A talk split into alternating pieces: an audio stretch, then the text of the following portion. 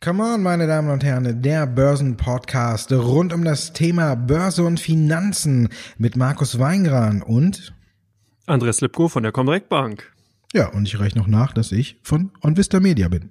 Andreas, Handelsstreit, Eskalation. Äh, Trump hat am Wochenende angefangen, mit dem Säbel zu rasseln. Die Märkte sind abgetaucht. Jetzt geht's wieder hoch. Thema für dich verdaut? Nee, noch lange nicht. Ich denke, wir werden hier wirklich ein doch äh, zehn Sommer bekommen. Äh, ich hatte in der letzten Woche gedacht, dass wir vielleicht da ein bisschen mehr Druck in die Verhandlung reinkriegen, dass die Chinesen dahingehend dann reagieren und am Freitag vielleicht sogar schon dann eben die, das Ende der Verhandlung bekannt geben. Aber dem war nicht so. Die Chinesen legen ja sogar noch nach. Die haben jetzt Twitter für sich dahingehend auch entdeckt, twittern sozusagen auch fröhlich mit rum und äh, geben sozusagen ihre ähm, Bekanntmachung eben, wie es denn in dem Handelsstreit weitergeht, auch ad hoc in die Märkte rein. Also momentan haben wir doch eine sehr, sehr brisante und pikante Situation, die dann aber im Endeffekt aus meiner Sicht heraus natürlich auch aufgrund der Situation und Verhandlungsstrategie der USA entstanden ist. Oder wie siehst du es? Ja, Trump hat ja sein äh, übliches Spielchen durchgezogen. Ne? Ich meine, bevor man sich an den Tisch setzt, dann äh, gibt er ja gerne Gas per Twitter und äh, haut noch das eine oder andere Argument raus, um Druck auf den Gegner aufzubauen. Hat in dem Fall jetzt nicht geklappt. Man kann nicht so genau hinter die Kulissen gucken. Aber China hat ja wohl gesagt, so wie es jetzt ist, werden wir das Ding nicht unterschreiben. Und deswegen hat Trump noch ein bisschen Druck ausgeübt und China hat gesagt, man lässt sich nicht erpressen. Dann sagst du, äh, China und Twitter ist ja auch so eine Sache, ne? Da muss man ja gucken, was überhaupt durchkommt. muss man ja mal abwarten. Da gibt's ja dieses Thema Zensur.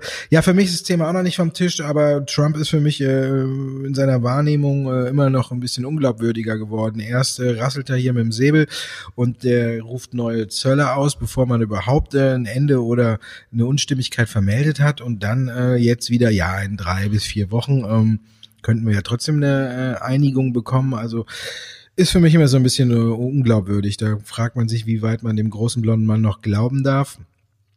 Also von daher, klar, Thema wird uns noch weiter beschäftigen, ist jetzt um drei bis vier Wochen verlängert worden. Man muss gucken, ob die sich wieder an einen Tisch setzen.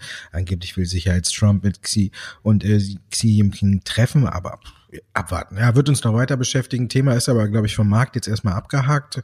Den Rücksetzer haben wir gesehen und jetzt tasten wir uns langsam wieder so ein bisschen nach oben. DAX äh, kämpft ja mit der 12.000. Also von daher ist das Thema so ein bisschen abgehakt wieder, aber eben nicht aus dem Sinn. Also kann jederzeit wieder alles nach unten drücken. Also wer jetzt einsteigt, muss auch damit rechnen, dass es nochmal nach unten gehen kann. Oder wie siehst du es?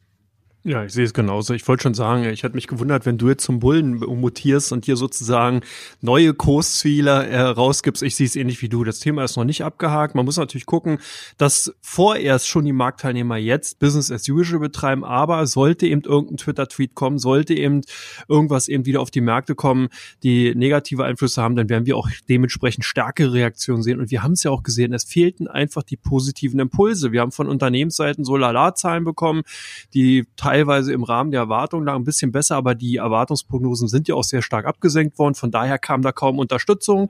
Wir haben jetzt den Mai, da hatten wir letzten Ausgaben auch schon mehr als äh, ausgiebig drüber diskutiert. Von daher ist natürlich auch die Kaufzurückhaltung dahingehend auch aus meiner Sicht zumindest nachvollziehbar. Ja, aber man hat auch, finde ich, gesehen, so ein bisschen äh, für Anleger mit starken Nerven sind solche Gelegenheiten, äh, sind solche Rücksätze eigentlich eher Gelegenheiten, denke ich. Ne? Ich meine, wir gehen ja beide davon aus, dass der DAX am Ende des Jahres höher steht. Gut, zäher Sommer ist natürlich immer so eine Sache. Aber wenn man jetzt hier unten unter 12.000 mal wieder irgendwo ein bisschen die Hand aufgehalten hat, dann glaube ich, kann man am Ende des Jahres darüber ähm, sich freuen. Und am Ende des Jahres, so weit gucken wir jetzt noch nicht, sondern wir gucken ein bisschen auf die Europawahl. Die steht ja jetzt bald an und England nimmt teil. Also das ist der größte Witz überhaupt. Ne? Man will dann äh, irgendwann doch austreten, aber jetzt nehmen sie trotzdem teil. Aber marktbeeinflussend die Europawahl für dich? Das Thema ist ja so interessant. Ich glaube, wir sollten dazu die Woche noch ein Special machen zur Europawahl, aber wir gehen einfach auch nochmal auf die Frage jetzt direkt ein, hast du recht. Ich denke auch, dass es natürlich ein bisschen merkwürdig ist. Und das sind auch alles Formalismen, die da gegriffen haben. Der Brexit sollte ja eigentlich wesentlich früher stattfinden. Den hat man jetzt so lange rausgezögert und rausgezogen, bis sozusagen gar nichts anderes mehr übrig bringt, als dass sozusagen England aufgrund der Statuten daran teilnehmen muss. Eigentlich eine Farce, auch aus meiner Sicht heraus, sollten sie halt im Oktober äh, die Europäische Union verlassen, dann wählen sie sozusagen Vertreter in einem Parlament und und haben da Mitspracherechte, wenn man so will, oder zumindest Mitwirkungsrechte für einen Verbund, wo sie gar nicht mehr teilnehmen. Also ich finde das auch alles ein bisschen merkwürdig sei es erstmal dahingestellt, wir schauen mal, vielleicht bleibt ja äh, Großbritannien auch in der EU drin und man macht die vielen Varianten, die wir auch in unseren schönen Special zu dem Thema durchgesprochen haben und bleibt sozusagen drin und äh, lässt sozusagen das Referendum Referendum sein. Das wird sich alles zeigen oder siehst du da irgendeine andere Möglichkeit? Nö, im Nachhinein muss man ja vielleicht sagen, es ist ganz gut, dass die Briten dann ausscheiden, wenn man jetzt guckt, wer auf der Insel hier mit Nigel Farage äh, da ganz vorne liegt und die, die stärkste Kraft ist, dann kann man sagen, ist vielleicht ganz gut, wenn der irgendwann wieder aus dem EU-Parlament äh, rausfliegt, äh, weil der glaubt, der wird da ja eher quertreiben, als dass er irgendwie da was da nach vorne bringt. Also von daher, ja, machen mit. Theresa May hat ja heute auch, ähm, oder besser gesagt gestern Abend, ihren neuen Plan bekannt gegeben. Jetzt soll ja über den Deal nicht mehr direkt abgestimmt werden, sondern jetzt möchte sie das per Gesetzentwurf machen und ein Gesetz zum Brexit durchbringen, zusammen eben mit der Labour-Partei. Sollte das gelingen, dann müsste das Unterhaus wahrscheinlich gar nicht mehr über den Vertrag im Einzelnen abstimmen, sondern der wäre einfach durch. Also da muss man ja sagen, das war ja dann äh, eine gute Leistung, ne? Konstanz hat die Dame gezeigt, ist mit dem Kopf durch die Wand und vielleicht kriegt sie am Ende tatsächlich den Deal noch durch und das dann per Gesetz. Aber es gibt ein Thema, was die Leute immer mehr beschäftigt. Ich habe gestern äh, auch nochmal CNBC und alles geguckt und überall wurden durch selbst oder so, du siehst nur noch Bitcoin, Bitcoin, Bitcoin, ja. Bitcoin. Über 8000 ist die Kryptowährung jetzt wieder raus und jetzt fragen sich natürlich alle, kommen wir wieder in Höhe der alten Hochs Richtung 20.000 und der Hype wird immer größer und dann kennen wir das das ja an der Börse nennt man die Hosse nährt die Hosse. Ist das beim Bitcoin ähnlich für dich dann? Ja, man kann sagen, hip hip hurra, genau, der Bitcoin ist aus dem, von Reich der Toten auferstanden und hat sozusagen, oder totgesagte Lehmlänger hat sozusagen jetzt hier eine wirklich fulminante Rallye äh, vollzogen. Ich glaube, äh, es sind natürlich zwei Aspekte wichtig gewesen. Zum einen, wie gesagt, Krypto, Kryptowährung insgesamt oder Kryptocoins totgesagt. Der Bitcoin an sich ist ja auch eher so ein Index aus meiner Sicht heraus. Man sieht also hier ganz gut immer daran, wie sozusagen die Stimmung für diese ganzen Kryptocoins sind oder ist, eben entsprechend an den Kurssteigerungen dann im Bitcoin. Und hier haben wir vor allen Dingen asiatische und hier chinesische Käufer, die viele US-Dollar-Assets in Krypto, also in Bitcoin umgemünzt, äh, umallokiert haben und da sozusagen rein, reingegangen sind, um eben das Ries Währungsrisiko rauszunehmen, wenn man es dann so sagen will, beziehungsweise halt äh, die Gelder in Bitcoin dahingehend zu parken. Also man hat so ein bisschen den Eindruck, als wenn das ich, sicherer Hafen ist ja vielleicht in dem Zusammenhang ein bisschen äh, äh, ambivalent, aber ähm, so zumindest diese Funktion wurde erstmal wahrgenommen, deswegen die Rallye da ein Stück weit auch nachvollziehbar, aber ob es jetzt in dieser Richtung weitergeht oder auch in dieser Geschwindigkeit, würde ich jetzt erstmal vorsichtig bezweifeln. Die Technologie interessant auf jeden Fall. Man sieht auch jetzt hier schon die ersten Ansätze einer Industrialisierung und das ist halt das Interessante, nicht unbedingt für den Bitcoin, sondern für die Blockchain-Technologie, die dahinter steht. Wir haben große Konzerne, Microsoft, IBM, Apple, JP Morgan sogar, die ja hier vor einigen Monaten noch dagegen gewettert haben, haben alle ihre eigenen Coins rausgebracht, die alle auf einer Blockchain-Technologie basierende Technologie sozusagen funktionieren und damit natürlich dann auch diesem ganzen Sektor neuen Leben eingehaucht haben. Ja, die Münchner Rück hat sich auch dem Thema angenommen, also damit wir auch mal in heimischen Gefilden sagen, wer sich alles so mit äh, eben der Blockchain-Technologie beschäftigt. Also ja, das Thema Blockchain war für mich auch immer sehr interessant. Ich glaube auch, dass sich das durchsetzen wird. Bei Bitcoin bin ich ein bisschen vorsichtig. Jetzt ist der Hype wieder so groß. Ne? Bei Aktien sagt man ja immer, wenn die große Zeitung mit den vier Buchstaben anfängt, darüber zu schreiben, dann ist der Hype vorbei. Und jetzt schreit auch wieder jeder nach Bitcoin.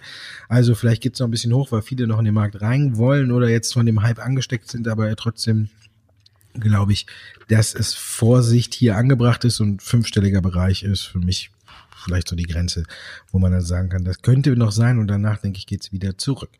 Kommen wir zu den Zuschauerfragen, Andreas. Da haben wir wieder viele bekommen und in unserem zweiten Teil beantworten wir die natürlich auch. Erste Frage, Teil 2 von Come On, meine Damen und Herren. Allianz, kurze Frage, kurze Antwort, Andreas. Solide Zahlen, solide Aktie. Ja, kann sich sehen lassen. Allianz hat sich hier wirklich sich gut positioniert, hat auch so ein bisschen diesen ganzen äh, Filetierungspart ausgelassen, den viele Banken ein Stück weit dann erleben mussten, eben durch Fintechs, die ja stürmisch in den Banking-Sektor reingegangen sind und hier doch der eine oder andere Bank das Leben schwer gemacht haben. Da sind die Versicherer außen vor geblieben. Hier diese Insurance-Tech-Branche ist noch nicht so weit, dass man im Endeffekt den etablierten Versicherern hier das Wasser abgraben kann. Demzufolge die Zahlen solide. Äh, äh, der Gewinn lag eben auch weit über, oder nicht weit, aber lag über den Erwartungen 2,96 Milliarden. Hat der Konzern verdient 2,85 Milliarden Wohnen erwartet. Für das Jahr liegt man inline, man erwartet 11 bis 12 Milliarden. Also ich meine, die Zahlen sind insgesamt gut. Auch wenn du die, die einzelnen Sparten ansiehst, kann man hier ganz klar äh, erkennen, dass eben alles im Endeffekt so läuft, wie das Management auch geplant hat. Ich denke, die Zahlen sind solide und auch gut. Bayer, da sieht's aber ganz anders aus, Markus, oder? Ich meine, wir haben hier eine Nachricht nach der anderen, die eigentlich dem, dem Management und dem Aktionären volles Programm in die Magengrube reinhaut. Wir haben hier ein Urteil, äh, weitere Schadensersatzansprüche in Kalifornien jetzt über 1,8 Milliarden Euro. Das ist ja schon eine riesengroße äh, Summe im Endeffekt. Wir haben Monsanto hier auch äh, in Frankreich sind Klagen anhängig bezüglich ähm, Datenschutzverletzungen. Also wie soll es da weitergehen? Was ist deine Meinung? Ja, es sieht düster aus. Ne? Wenn man jetzt guckt, haben äh, die Schadensersatzsprüche, an, Schadensersatzansprüche, schwieriges Wort, aber wir haben es hingekriegt, natürlich jetzt eine ganz neue Dimension erreicht. Ne? Die ersten beiden Fälle waren so im Bereich von 80 Millionen US-Dollar und jetzt äh, sind wir auf einmal über zwei Milliarden US-Dollar. Wenn man sich die Begründung und alles so ein bisschen anguckt, ist es, glaube ich, auch so ein äh, Schuss vor dem Bug für Bayer. Es war so zwischen den Zeilen zu lesen, äh, Bayer und Monsanto sollen jetzt endlich Stellung beziehen, war so, glaube ich, so ein Angebot für einen Vergleich, damit alle Klagen äh, abgebügelt werden können, ähnlich wie wir es bei VW beim Dieselskandal oder so gesehen haben, war wohl hier unter Strich dieses Angebot da, dass Bayer endlich quasi eingestehen soll, dass es dass Glyphosat krebserregend ist und dementsprechend dann Schadensersatzansprüche anbieten äh, sollte gucken, ob sie es machen. Sie sind ja immer noch mit äh, sehr vielen Studien, die sie selber aufgelegt haben, davon überzeugt, dass äh, natürlich äh, das äh, nicht krebserregend ist, aber ich denke, unterm Strich wird Bayer hier nicht drum rumkommen, sich auf einen ganz großen Vergleich einzulassen, denn wenn jetzt die weiteren Urteile alle in dieser Dimension liegen, dann ist es natürlich äh, viel, viel mehr, als bislang alle Experten eingeplant haben. Und auf der anderen Seite muss man sagen, es wird den Kurs weiter belasten und dann bin ich mal gespannt, wann die ersten Heuschrecken dann über Bayer herfallen. Weil wenn man überlegt, vom Börsenwert her ist das Pharmageschäft jetzt alleine schon so viel wert wie Bayer insgesamt. Also da gibt's ja einiges umsonst und wenn man dann auch noch ähm, die Agrarchemie-Sparte mit den ganzen Klotz am Bein ausgliedern könnte, dann ist das natürlich ja, kein so schlechter Ansatz. Ne? Also da bin ich mal gespannt, wie es da weitergeht. Merck hat ähnliche Probleme, aber die sind für die Zukunft besser aufgestellt. Aber trotzdem in diesem Jahr äh, oder im ersten Quartal der Gewinn um 40 Prozent eingebrochen. Wie ordnet man das ein? Ja, im Endeffekt, Markus, wir hatten ja Merck auch schon in den letzten, in der letzten Folge auch kurz angesprochen. Hier ist man eben dabei, so ein Stück weit breiter aufzustellen, hat Unternehmen eben auch zugekauft, um eben hier in anderen Branchen eben auch Fuß fassen zu können. Insgesamt lag der Umsatz ja leicht über den Erwartungen, Gewinn eben unter den Erwartungen. Ich denke, hier muss man ein Stück weit auch die Kirche im Dorf lassen, obwohl natürlich minus 40 Prozent sich erstmal auf den ersten Blick schon sehr, sehr hart anhört. Aber insgesamt ist das Unternehmen weiterhin solide aufgestellt. Also wir haben hier nicht wirklich ein Katastrophenszenario, sondern eben eine Transformation, die bei eben so einem Unternehmen eben dann stattfindet und demzufolge dann eben auch zu so einem Gewinneinbrüchen führen kann. Aber der Markt hat es ja größtenteils schon zumindest teilweise erwartet. Von daher denke ich, äh, muss man hier weiter wie eben die zu, äh, wie sich eben die weitere Positionierung des Unternehmens gerade in den neuen Geschäftsfeldern darstellt. Ich denke aus meiner Sicht daraus klassische Halteposition. Sag mal, ist denn eigentlich die ThyssenKrupp noch eine Halteposition, wenn man sich anguckt, was in den letzten Tagen passiert ist, was jetzt im Endeffekt auch mit der geplanten Stahlfusion oder der Absage der Stahlfusion zwischen ThyssenKrupp und Tata passiert? Was denkst du denn über so ein Unternehmen? Ja, großer Umbruch, ne? Und jetzt der nächste große Umbruch, ne? Eigentlich hat man ja gedacht, man teilt sich in die Sparten auf und gut ist, aber jetzt kommt alles anders. Auf einmal ist äh, diese ganze Fusion mit Tata Steel abgesagt worden. Ist natürlich auch für die Mitarbeiter schlecht, denn diese ganzen Jobgarantien fallen weg. Also auf der einen Seite kann jetzt auch äh, ThyssenKrupp-Vorstand, der kann der ThyssenKrupp-Vorstand mit dem eisernen Besen durch die Belegschaft kehren, weil die ganzen Absprachen hinfällig sind. Jetzt wollen wir mal gucken, wie die neuen Pläne aussehen. Dann sieht ja nach einer Holding aus mit einer Abspaltung. Um, der Aufzugssparte, ist der neue Plan, muss man mal abwarten. ThyssenKrupp ist mit Sicherheit die schlechteste oder mit Abstand die schlechteste Aktie seit Anfang des Jahres im DAX, über 20 Prozent verloren. Die Neuigkeiten machen die ganze Sache jetzt auch nicht besser. Aber wir wissen ja, manchmal sind die Nachzügler ja nie, nicht die schlechteste Wahl. Ne? Ich würde jetzt mal ein bisschen warten, bis sich der Wind gelegt hat, dann mal gucken, wie genau die Pläne aussehen. Die Aufzugssparte hat ja auch noch Probleme, ist ja auch nicht gerade das äh, Zuckerstück von ThyssenKrupp, also da muss man jetzt mal abwarten. Also aktuell natürlich sollte man das Ganze vom Spielfeldrand beobachten. Bei Nordex jetzt auch. Ich meine, die Aktie ist seit Jahresanfang gelaufen, gelaufen und gelaufen. Und jetzt sehen wir aber, äh, der Jahresstart, äh, da sind sie tiefer in die Verlustzone gerutscht. Ist die Erholung damit für dich beendet? Ja, die, die Performance war wirklich fulminant, da hast du vollkommen recht. Vom im Low ungefähr so Kurse 57 bis zuletzt auf 15 Euro hochgezogen. Das ist natürlich schon eine Performance, die kann sich sehen lassen.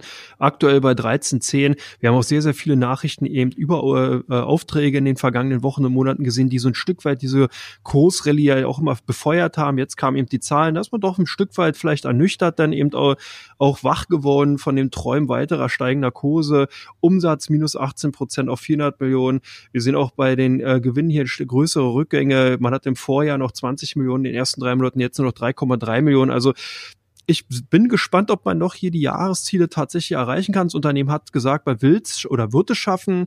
Ich bin da gespannt. Das könnte eventuell nur sein, wenn hier wirklich dann neue Aufträge wieder reinkommen, wenn man eben im Endeffekt hier den Stau, den man vielleicht bei der, auf der Auftragsseite jetzt dann eben von Seiten der Kunden hat, wenn man den dann eben zur Jahresmitte beziehungsweise Jahresende auflösen kann und wenn da dahingehend natürlich neue Aufträge reinkommen, könnte sich das ganze Blatt wenden. Ich denke, aufgrund der Kursperformance ist man hier auf dem Niveau 13 Euro sicherlich ganz gut aufgehoben und äh, sehe aus meiner Sicht heraus zumindest erstmal doch ein ausgebremster Erholungskurs. So, dann kommen wir zu Teil 3 von Come On. Und das sind die meistgehandelten Aktien bei der Comdirect und die meistgesuchtesten Werte bei OnVista. Die meistgesuchtesten Aktien bei der Comdirect. Apple zählt dazu, Andreas. Was machen äh, die Leute mit Apple? Kaufen oder verkaufen? Ja. Nee, äh, zumindest hat man in den letzten Tagen hier doch größere Verkäufe gesehen. Das war natürlich auch ein Stück weit der Tatsache geschuldet, eben den Zwistigkeiten oder Zankereien von den USA in Richtung China ist hier doch Apple stärker betroffen, als man vielleicht angenommen hat. Bisher ist Apple ja bei den bisherigen Verhandlungen immer so ein Stück weit rausgenommen worden. Jetzt hat sich hier der Druck erhöht. Von daher die Apple ja auf der Verkaufsseite. Boys sind die Vater gesucht. Was ist da der Hintergrund? Ja, mal gucken die Anleger weiter auf die Entwicklung. Warte hat ja gute Zahlen äh, präsentiert. Dann äh, ging es auf ein neues Allzeithoch raus und äh, dann äh, gucken die Anleger natürlich weiter, wie läuft's? Ist das nur ein kurzer Ausbruch oder bietet sich da noch eine Gelegenheit reinzukommen? Also Warta läuft und deswegen gucken natürlich auch die Anleger bei uns drauf. Uber ist bei euch dran. Viele, die haben viele die Aktie bekommen und wenn ja, haben viele die auch direkt wieder rausgeschmissen? Na, eher tendenziell hat man hier wahrscheinlich am IPO-Tag drauf gesetzt, dass eben das Unternehmen weiter steigen wird. Man ist es ja so gewöhnt gewesen bei anderen IPOs, dass die eben eine gute Performance vollzogen haben. Bei Uber ja genau andersrum. Hier hat man ja im Endeffekt dann mit dem IPO-Preis den höchsten Kurs gesehen. Danach ging es ja dann eigentlich nur noch bergab. Von daher äh, sind dann hier doch eben Ernüchterungen reingekommen. Man kann also demzufolge nicht sagen, dass hier eher die Käufe oder Verkäufe überwiegen. Es sind halt, äh, die Aktien sind stark gehandelt worden, waren nicht bei den ausländischen Aktien eben in den Top 5 drin und somit dann eben auch bei uns jetzt heute hier als Thema. Heidelberger Druck, da tut sich einiges, Markus.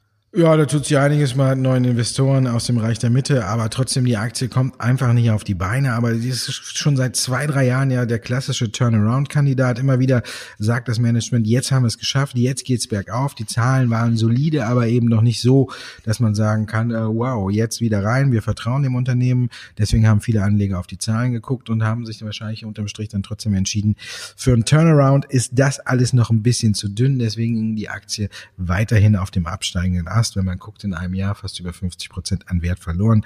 Also da braucht man nicht drüber reden. Es könnte besser sein, aber ist es noch nicht. Zahlen gibt's heute von RWE und wie haben die Anleger bei euch darauf reagiert? Haben sie sich die Aktie ins Depot geholt? Weil der Gewinn hat sich ja verdreifacht. Ja, genau, das ist auch der Fall gewesen. Bei den deutschen Aktien auch ganz weit vorne. Hier überwiegen die Käufe. Man sieht hier ganz klar eben genau, die guten Zahlen sind umgesetzt worden. Handelsgeschäft läuft bei dem Unternehmen gut. Äh, das Stromgeschäft läuft dahingehend gut. Die äh, Anleger scheinen dann hier auch davon ausgehen, dass es eben in dem Jahr so bleiben wird. Dividende ist stabil. Mit Energy, dem Verkauf an E.ON läuft's gut. Also von daher die Aktien eben zumindest hier äh, heute doch eher gesucht gewesen. Ceres Power bei euch auf der Suchliste vorne. Was ist da Ganz los? weit eingestiegen. Wasserstoffaktie, natürlich, es gibt äh, dieses beliebte Thema aktuell. Wir kennen es ja mit Nell oder PowerCell aus Schweden ähm, Ballot Power, also Wasserstoffaktien gerade aktuell sehr beliebt. Deswegen haben auch viele jetzt äh, sich mal Ceres Power angeguckt, weil Bosch hat ja die Aktie von PowerCell in eine ganz neue Ebene mit der Kooperation geschlossen. Aber im November vergangenen Jahres, als das Thema Wasserstoff noch gar nicht so hoch gehängt wurde, da ist Bosch schon mit Ceres Power zusammengekommen. Also hier möchte man kleine Wasserstoffkraftwerke entwickeln, die ganze Städte versorgen können. Also nicht unbedingt in Richtung Automobiltechnik, sondern eher grüne Energie für Städte und alles. Also ein anderer Weg, aber Bosch ist hier schon im November eingestiegen, hat sich auch mit vier Prozent an Ceres Power beteiligt. Also da sieht man auch hier großes Vertrauen von Bosch in dieses Papier. Es ist ein englischer und britischer Anbieter eben von äh, Brennstoffzellen und da haben die Leute jetzt auch mal hinter die Kulissen geguckt und gesehen eben, dass Bosch auch da dabei ist und sich die Aktie auch mal genauer angeguckt. Und äh, man sieht, sie ist ja auch nicht so schlecht gelaufen. 44 Prozent in den letzten drei Monaten kann sich durchaus sehen lassen. Also das hat das Interesse der Anleger dann bei uns dann doch geweckt. Das war's für heute mit Come On. Dankeschön, Andreas, dass du dabei warst. Ja, danke dir, Markus. Und wir hören uns in der Woche ja nochmal zum Come On Special Europawahl. Da kann man also gespannt sein. Wir haben es ja gesagt, erster Teil in Richtung England. werden Wir natürlich dann auch nochmal mit äh, und, äh, auf den Fokus nehmen bzw. diskutieren. Ich freue mich schon drauf. Ansonsten danke dir natürlich für die heutige Sendung. Ich danke dir auch. Und dann, meine Damen und Herren, Freitag gibt's noch eine Ausgabe und dann das Europawahl-Special. Bis dahin, machen Sie es gut.